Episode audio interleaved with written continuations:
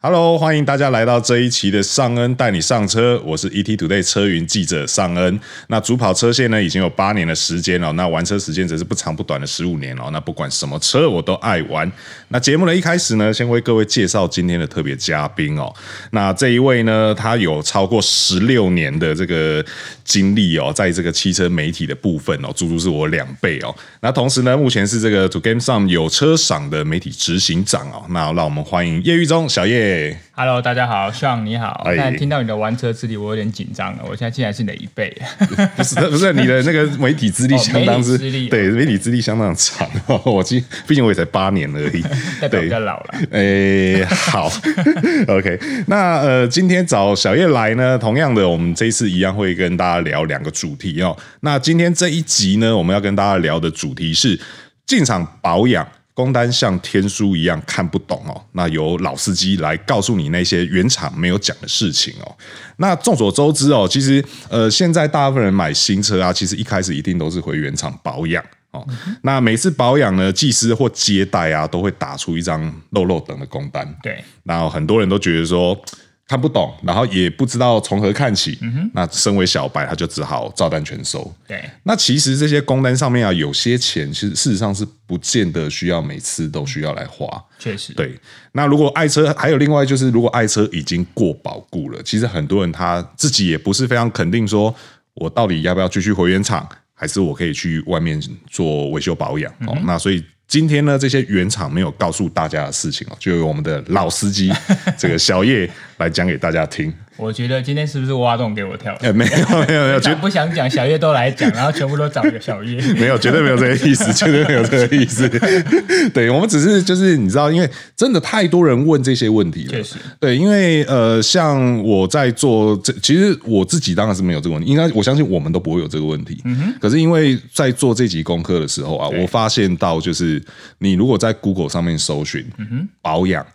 灌单。嗯哦，就是那个灌水的灌，灌水的对，灌嗯然后单据的单灌单，你可以找到一大堆东西。代表很多人的疑问。对，很多人都对这件事情其实有很大的疑问，因为真的那个名目真的太多，而且很多东西是你没有玩车的人其实根本看不懂。而且他们会写的比较文言一点，哎、对对对对对，文言文就是看起来很高大上跟啊公，投的题目一样， 对，然后很高大上，然后就让你觉得说，嗯，这钱好像一定得花，嗯，对就觉得不花好像对不起自己。对对对，或是不花会不会我车子就坏掉了？ 对我相信更多人害怕的是说，这些钱我不花，车子是不是会有问题？车子是不是会坏掉？又或者是说，会不会去影响到保固？对，对我相信保固还是非常重要。虽然说现在造车工艺是越来越好，确实对，那车子其实也出大问题的几率是越来越低，嗯对。但是你真的遇到问题的时候，保固还是很重要。当然当对然。，那这个也是消费者权益，所以我想大家对这些事情应该都是非常好奇。而且我觉得你现在这个题目下的很好，是因为现在年底到了，对很多人都会想要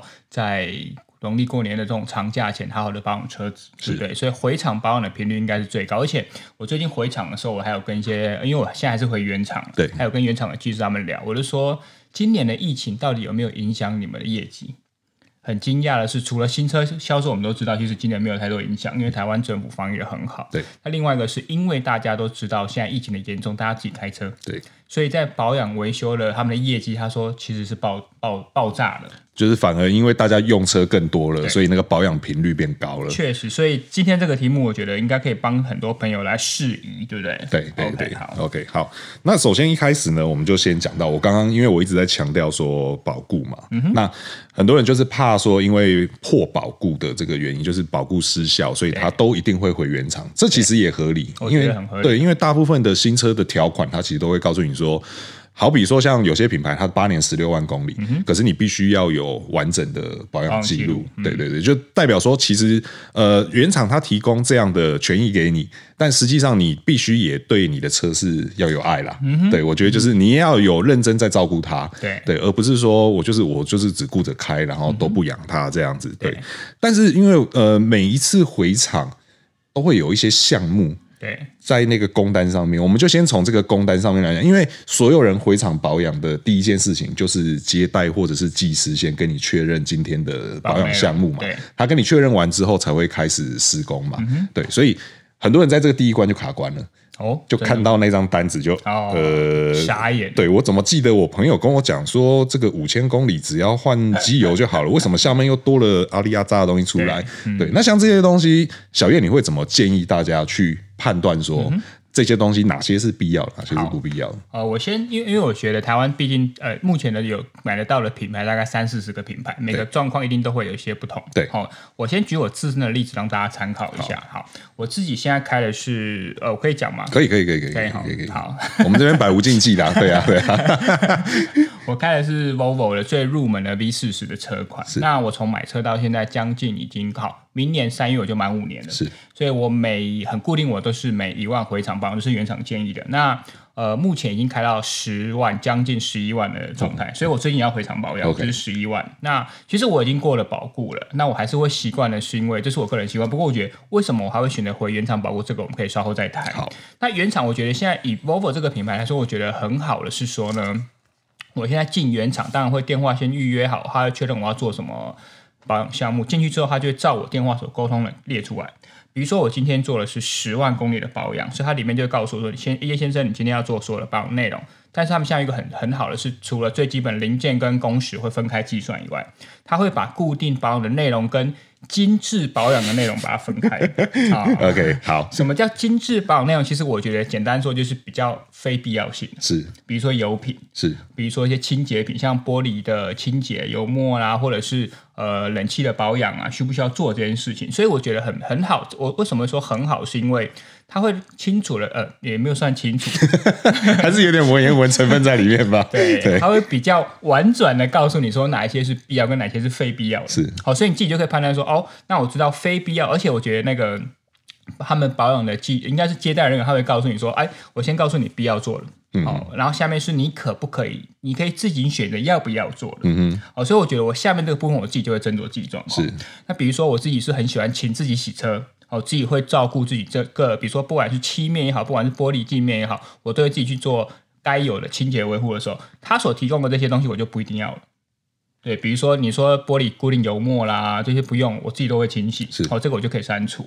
那像是冷气的部分，因为我跟我太太就是还蛮依赖车内的空调系统，那我们两个都是过敏儿，所以它固定的冷气清洁我就会做了。哦，那这个东西我是还蛮重要的。那其他像是机油的机油，呃，比如说添加油品添加剂，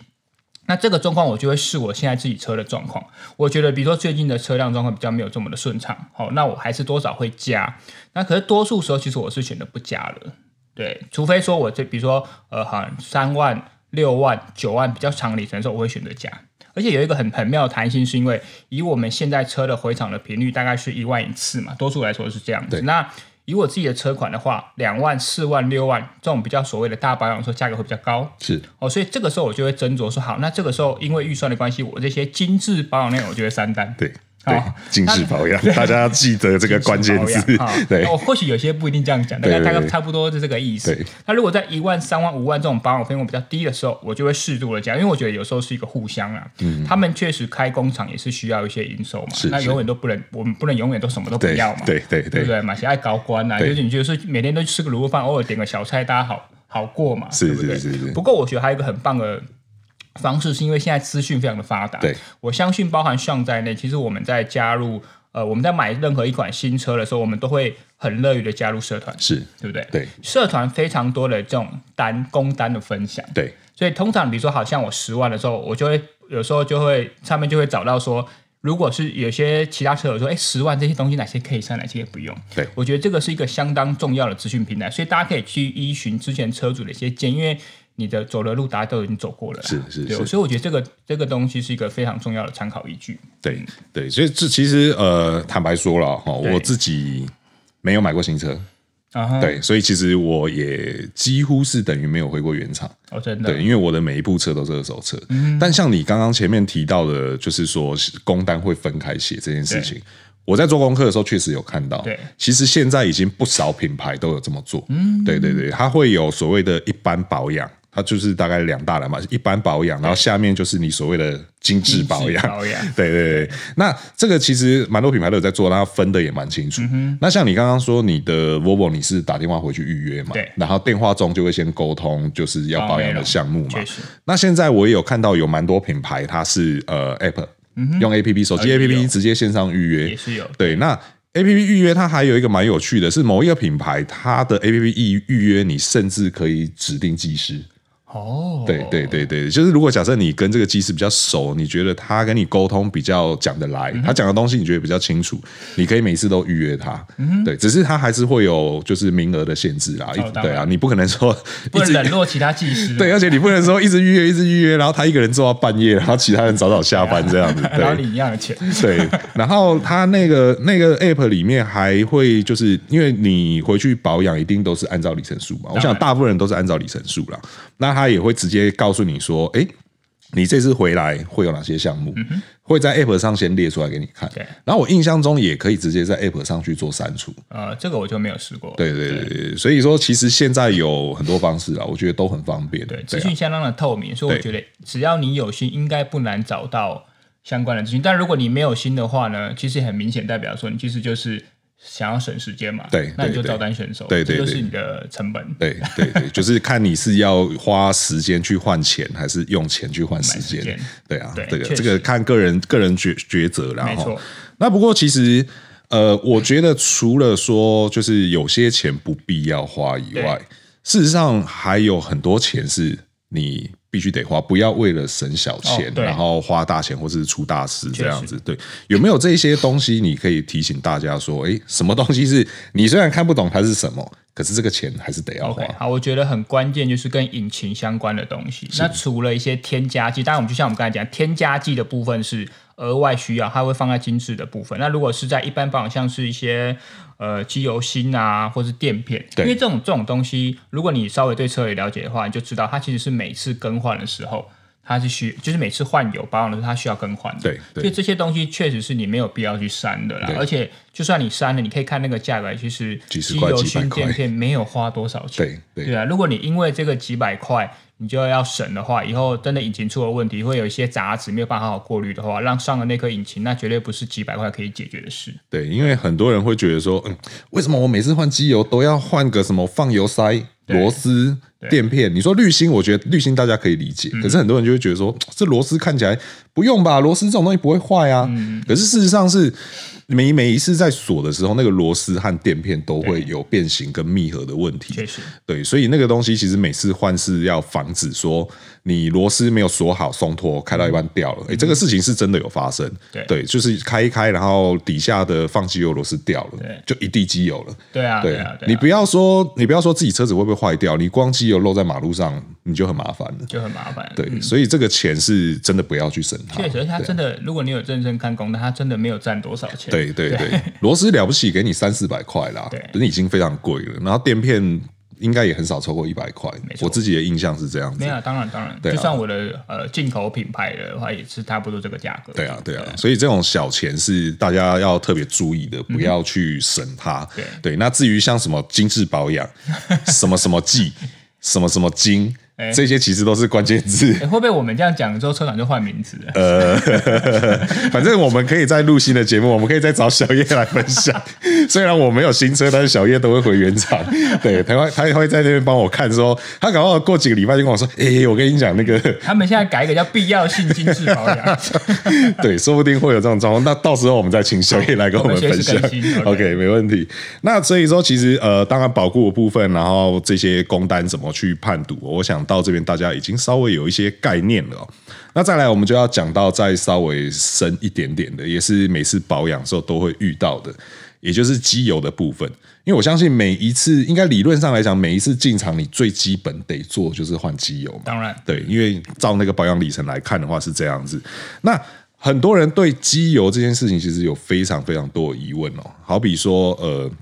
机油量这件事情，对对，因为有些车子它很尴尬，像我自己的车，我自己的福特的车，嗯，它的那个机油交换量是我记得是五点二对，公升，那就有点尴尬了。对对为什么说这个尴尬呢？因为这会开到六瓶，对。那请问剩下那八百 CC 能不能带走？哎、我要先跟大家，就会我会不会有人不知道一罐的机油通常是啊，对对对对对对，一罐的机油通常是一公升或者是九百四十六 m 差不多就是一公升对，上下，差不多一公升上下。对啊对对对，所以我们说的尴尬的原因就在这边。嗯哼对，那到底那个我开剩下的，就你知道，就开剩下的，就是你像去酒店开了酒，不是酒店 啊，就是 对，就反正我们去吃饭，有时候可哦时能。间太早不能讲这个的。对对，对可能我们去吃饭，然后有剩菜能不能打包的概念哦啦，剩对菜对能不能打包的概对念，对对对好，其实我觉得这个要先厘清机油的来源，是因为对于有一些品牌来说，他们反而会强调我的家的机油是原厂，但是我不是用罐装的，是它是会用直接用类似大的铁桶，它是直接用输送管直接打进来的。啊，哦其实那那种样子，其实第一个，呃，以我以前的认知来说，这种大罐的铁桶的机油，然后透过这样的管线从上面拉线下来，直接灌机油了，它比较可以杜绝假油。那好的，因为这样子的来源跟包装比较不会是假油会投资的，反而是一罐那种塑胶罐，一公升一公升，你在大卖场看过那种比较有机会。当然我不说那种都是假油，而是那种会比较有机会是假油啊。所以有些保养，像我们也参观很多保养厂嘛，他们甚至会强调说我们都是这样子的，所以这样子他们在机油的供给会更精准。是哦，因为它那个都是有点像是我们的呃胎压，它其实是上面有会更精准的量，就是我现在加了多少，它上面都有很明显的数字。嗯嗯，这个的话，当然你就没有带走的问题，因为它不会有多开的问题。啊对，那如果你是开的话，自己一罐一罐像像这样子五点二公升比较麻烦的话，对我来经验来说，他们会直接帮我装好。啊，就是你要离开前帮你打包好，对，他会理吧，啊他就是说，哎、叶医生，就是你，因为我我我是一点六升四缸嘛，对，然后他就说，哎、每次都会多一点点这样，说，哎、那这个叶生你要不要带带走？我当然就带走嘛，可是对我来说一个大的麻烦是，我现在车上有很多罐剩下的 散装的，对不对？ 就因为呢，我也呃，我觉得这可能是大家有些地方可以注意的小细节，或者他们没有注意到的地方是他们会帮你带走，可他下次不会先拿那个来用，除非你提醒他，啊，就是，但是你进场你不会拿出来给我他说就这就忘记啊，对你自己也忘记我了，自己这也样忘记，所以我身上有啊非常多剩余的基因。啊对，其实呃，我相信对于多数你，只要是你这种，你刚才讲一公升的话，原厂都会乐于把剩下来给你。嗯对，因为说真的啦，就是当下一个车主发现我用的是三个车主剩下开的，我相信没有人会发喜欢发生这种事。是那我相信车厂也想要避免这件事情，所以基本上你跟他提说要带走都是没有问题的。那有些甚至像我的品牌一样，他会乐于先主动给你，代表说今天我这个都是新开的，然后我剩下的给你。可我觉得关键是带走之后的机油。是对，像我们也有听过一些带走的机油，它没有装好，然后通常机油你会放在哪里？嗯，如果是我的话，带走的时候应该都放在后车厢都要吧？啊放到后车对厢。那后车厢不是有些对于多数来说，它不会是每天开的地方。对，对，如果说它真的倾倒了溢出来，你也不一定会发现这件事情。听起来有点惨。 听起来有点惨，对对不对？而且那种不是很好清理的东西，对，所以我有遇过这样子的情形，就是他装好之后放在后边，他有他开车可能比较快一点，然后就倾倒，所以他也没有发现。所以我觉得如何好好的保护你剩下没有开用完机开过的机油，而呃没有使用完的机油，反而是一个重点。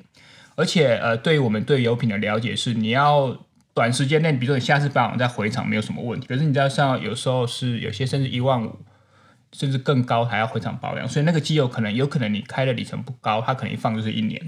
那机油一开就像牛奶一样，它跟空气接触之后就有可能会变质，所以我觉得这一个也是要重点，呃，消费者一般用车者需要注意的点。嗯嗯，就是那些剩下的油，你要如何妥善保存它？对啊对啊不要去打翻了，或者是弄到变质了也。不要像我一样忘记下次还 要用，它就永远都是一个半罐半罐半罐这样那。你这样那些不就很多都已经放的很长时对间？啊，而且我自己也忘记到你哪一罐是鲜的，哪一罐是厚的，这样。好吧，那啊对，你还是这我是一个很好的负面教对教对对材。对对对，那还是建议你下次回厂直接请他们先全部帮你倒掉。 那因为你自己现在应该都是自己使用、自己换油、自己保养，对我自己都自己保所以你养自。己都会用剩下的把它。对，我一定会记得，对，因为我的机油全部都放在同一个地方对，嗯而且不是放在车上，不可能放车上，放车上绝对掐的、欸， 所以对很，很明显，我们两个是一个很很好的例子，是很一个极端的都会记得，对一个都是不会记得，但原厂都帮我准备好。对这对样对对对哦 OK 对，OK，好，那。机油的部分，除了这个大家很多人会问的剩下的能不能带走以嗯外，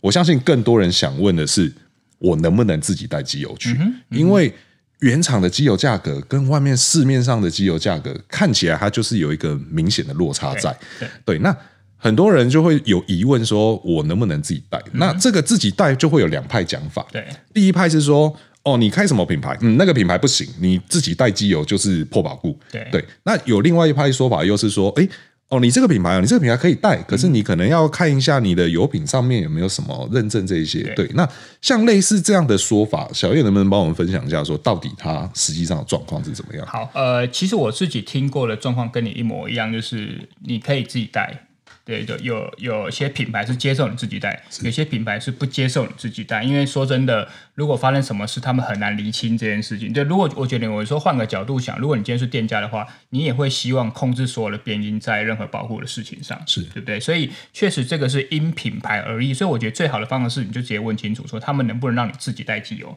但是我觉得自己带机油有一个问题是，比如说好，我自己的车好了。我自己的车，呃，其实我们他们也是可以让我们自己带机油的，但是我一直没有这么做，是因为我的车的那一批的量比较少，所以我自己试用，我有先去找原厂的手册，然后去找市面上有的机油，确实是找到很相似的，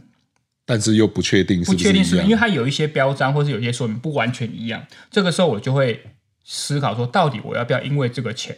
啊因为毕竟我的排气量不大嘛，我才四缸，我也不是一个很大排气量的车，所以我觉得为了避免这个纠纷跟日后可能会造成的疑虑，我就选择给原厂换。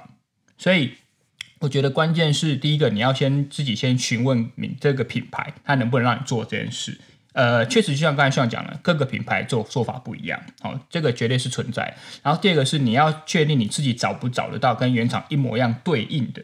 就算你今天找不到，你认为只要是有，比如说零 W 四十或四 W 四十，这个你觉得啊，它看起来油耗差不多，我就装。可是确实，如果真的发生什么事的时候，你很难厘清这件事情。对，所以你找不到一模一样的。哈然后还有一个是，如果你找到一模一样，你找到是不是加油？因为我相信要做这件事情，你最大的动机是什么？你想要省钱。是是对，那你想要省钱，所以你在找其他市面上跟原厂类似或是完全一样机油的时候，你一定是价格先决。对，那当你因为这样子找到这个机油回原厂的时候，你有没有办法确认它是百分之百的真油？哦，所以我觉得这也是需要质疑的。所以不管是你在跟原厂沟通是不是可以让你带机油的同时，你也要确认你自己带的机油是不是真的机油。所以，而且现在的说真的，现在的技术真的很强，啊是就是我是指伪造的技术真的很强，对，所以。这件事，呃，一台车我们买来，现在动辄都是数十万甚至数百万。我有时候真的觉得不一定要需要为了这个小钱，哦，就去让可能之后真的发生什么问题，就算今天真的不是你的问题，可是当你有做这些事情的时候，就很难厘清规的责任，所以我觉得这个是确实是需要注意的。对，因为毕竟机油这种东西，它就是价差，其实大概就是你在外面买跟原厂可能也就差个几千块吧。对嗯对啊，我想差几千块应该是非常大的差距的。对，可是其实那也就才几千块。对，对，那这机油其实对引擎运转是非常重要非的常东西重要。嗯对，那你加到引擎里面的东西了，如果你好死不死引擎出问题了，嗯、对，那大家都知道引擎出问题其实非常贵的。就是大钱了。对，因为上恩今年也才修了两次引擎 而已，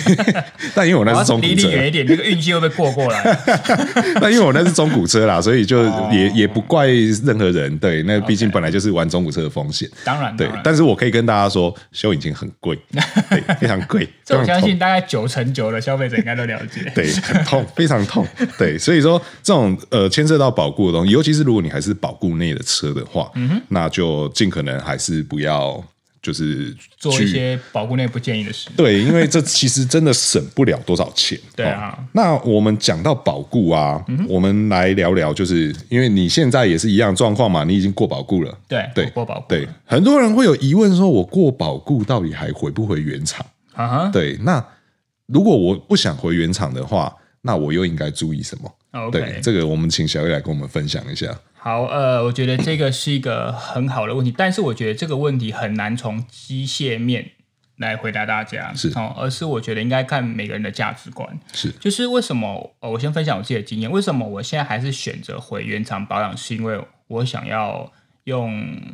金钱换取时间。是，因为我我跟向虽然说我们都是同样的工作内容，但是我们的工作的怎么讲心态不一样。因为向是领算固固定薪水嘛，嗯，可以这么说，可以这么说，对我不是领固定薪水，是我今天出来的工作时间，我希望每一刻都有赚到多有的钱，因为毕竟我是经营自己的媒体公司嘛，所以对我来说，时间的价值是更大的。是那所以我如果说好，我今天回原厂，我只需要两个小时的保养时间。好，那如果说我今天需要自己早知道去外场，还要去跟一些技师沟通，我可能需要花六个小时的时间。多了这个四小时，我可以拿来做工作其他的赚钱的时间的话，我会希望省事。好、所以我会还是回原厂。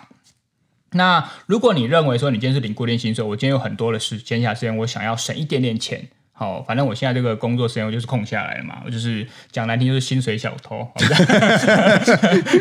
那你会你回一般的房间，我觉得没有问题。是然后好，那它这第二个就衍生出第二个问题是，每一个品牌的房间资源不一样。是好、这个坊间资源通常会依附在每个品牌的热销程度。那当然，以我自己品牌来说，Volvo 绝对也是会有很多厉害的坊间品牌，但是程度绝对不会像双 B 对哦、双 B 或者是服饰这些，毕竟它的市占率比较高嘛。那像有它，另外还有一个是像有些品牌，它的原厂价格确实就已经很诱人。像我有些车友是 Lexus，嗯嗯，哦，Toyota Lexus，那 Lexus 毕竟是豪华品牌，所以我讲这个比较有参考价值。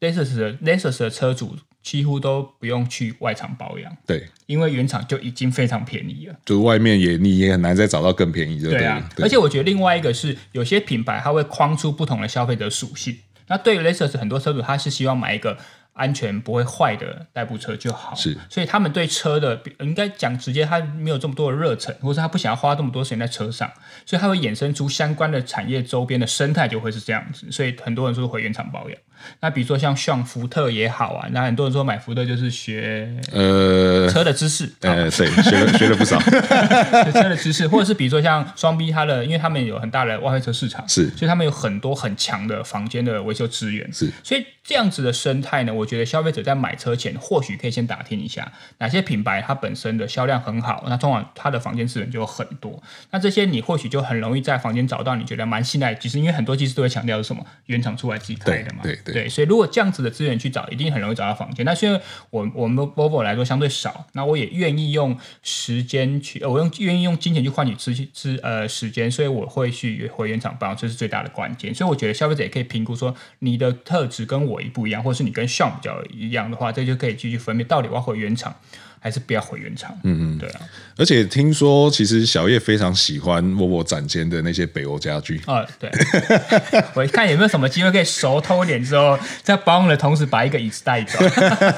没有，可是我觉得这也就是附加价值嘛。对对而而且我还有听说是因为呃，毕竟他们这些是以客为尊，对，那。所以我觉得有一些很建议的方式是，很多人都认为说我回原厂一定要干嘛，一定要保养换机油。其实不然，他们其实现在很多品牌，他们也很欢迎你没事就回去走走，对，哦，所以像我有些车友是，他可能经过一下，他就回去洗个车，或者甚至你不一定要保养机油，可能你对像有些人对车的状况不了解，他甚至连检查胎压、胎纹他都不会。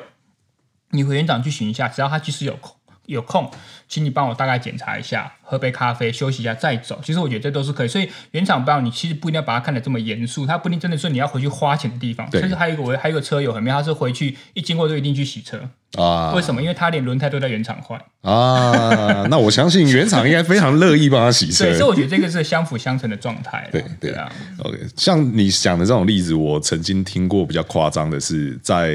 反正也是某德系豪华品牌， OK，对，然后我那时候反正就因为工作的关系，中午去到他们展间，然后就发现哎，好好多客人哦，感觉生意好好，嗯好热闹对，然后大家手上都有便当，哦那，那便当看起来还蛮好吃的。吃便当了，对对不对对，对然后呢，他们里面的人员就跟我讲说，哦，这个是算常态啦，啊，也是我们提供给车主的福利啦嗯福利嘛。对对，对就是如果你进场刚好会跨过中午的话，那接待通常都会问说，哎，那要不要留在这边用个餐？而且像像采访过这么多品牌，他们也像应该也知道说，现在除了便当，我觉得是一个基本，对还有很厉害的牛肉面啦，对对对对对对很对厉害的餐食，所以我觉得这也是他们想要留住客人的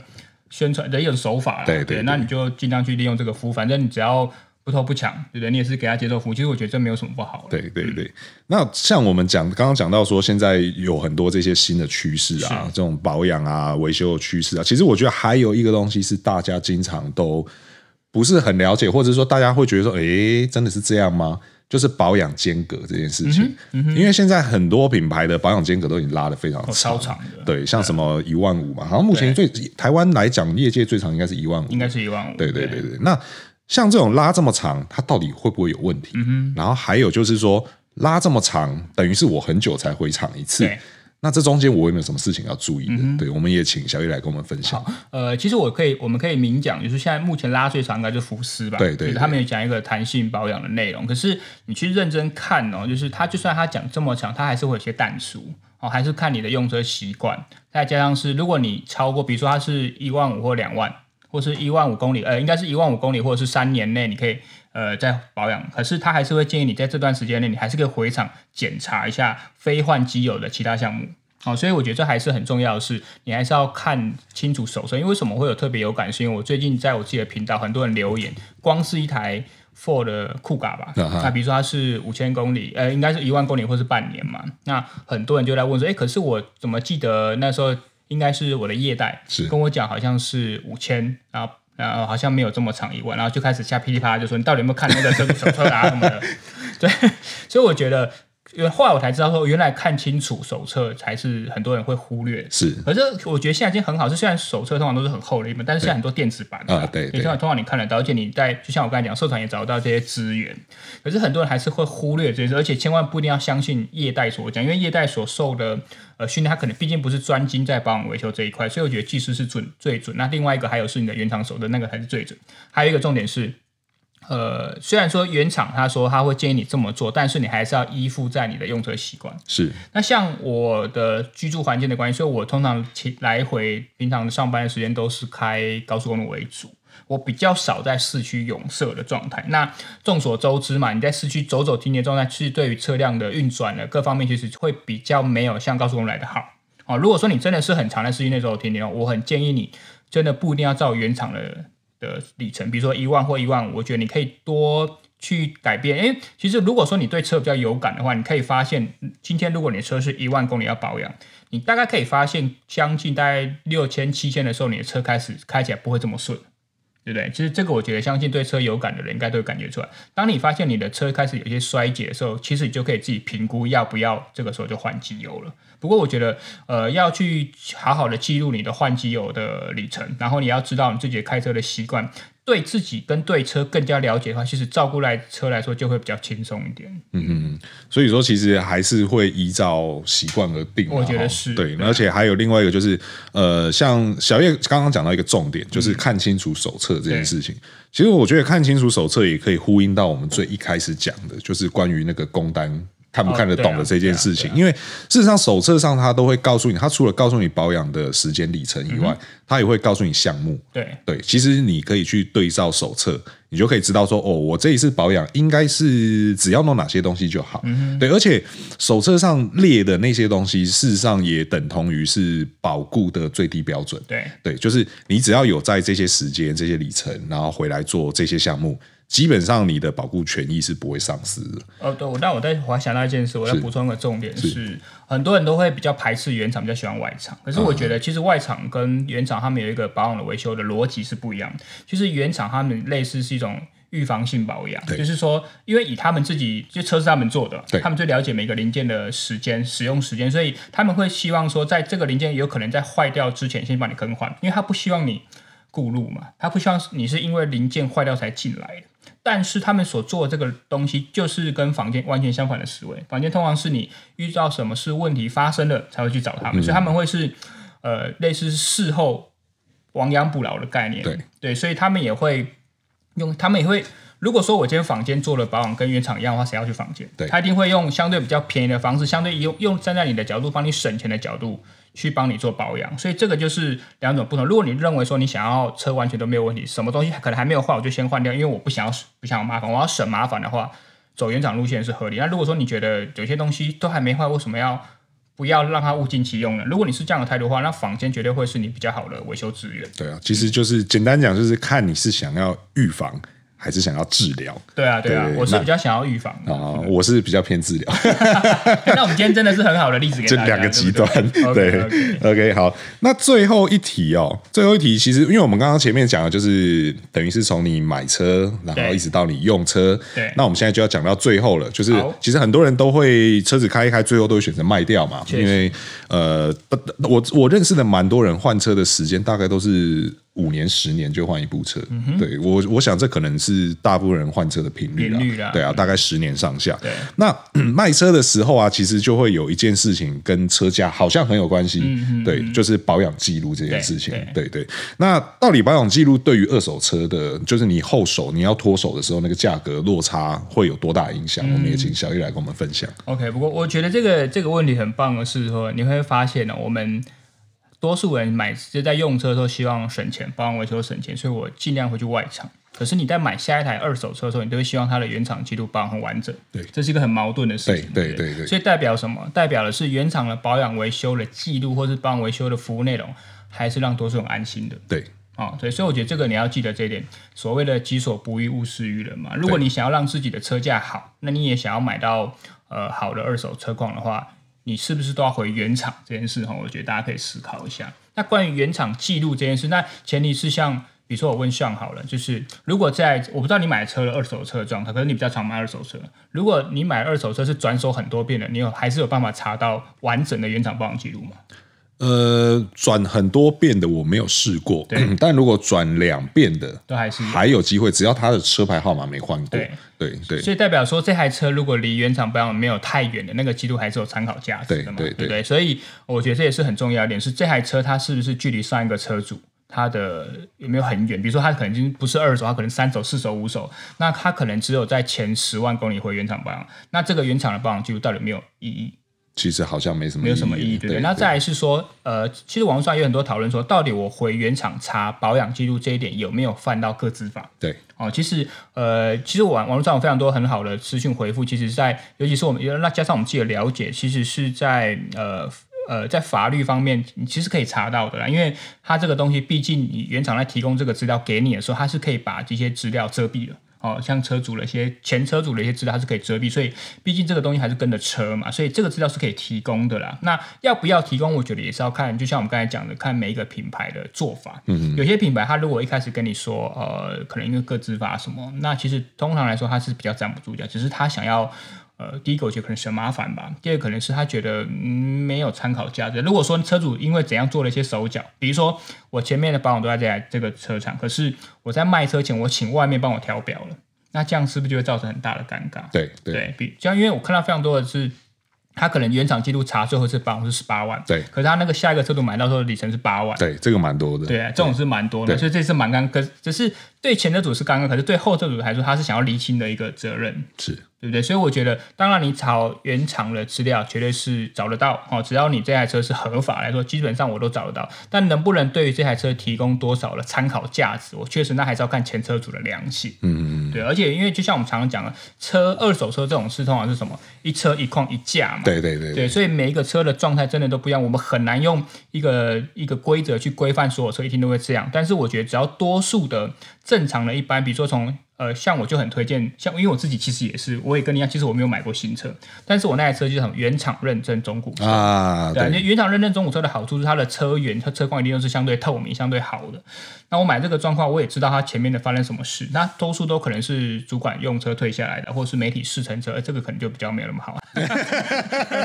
你怎么把这说出来了呢？ 没有，我们开车都是很 peace 的。对对对对 对对啊，所以这种这相对来说，这个车源是可控的嘛。这对种车况其实我觉得就比较好一点。就是我不是说房间的二手车不少不好，而是我们可以尽量把不可掌控的变因缩小嘛。所以原厂认证中古车对来说是我认为比较相对好的选择。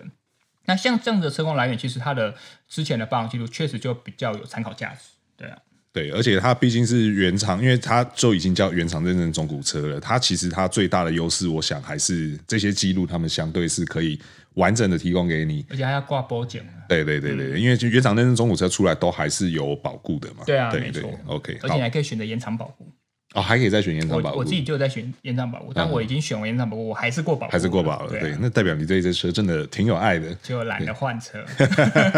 没有赚钱比较重要，赚钱比较重要。呃是是是对，OK，好，那我们今天呢，跟这个小叶叶玉中哦，来聊了很多关于这些养车的时候保养，然后这些原厂没有告诉你的事情哦。那如果大家呢，对于今天这期节目呢，有任何的疑问，或者是有任何的问题想和我们一起讨论的话，也欢迎在留言里面提出来哦。那如果还没有订阅的朋友呢，也要记得订阅哦。那感谢大家收听这一期的尚恩带你上车，我是主持人尚恩。哎，我是小叶好，，那我们下次再见，拜拜拜拜。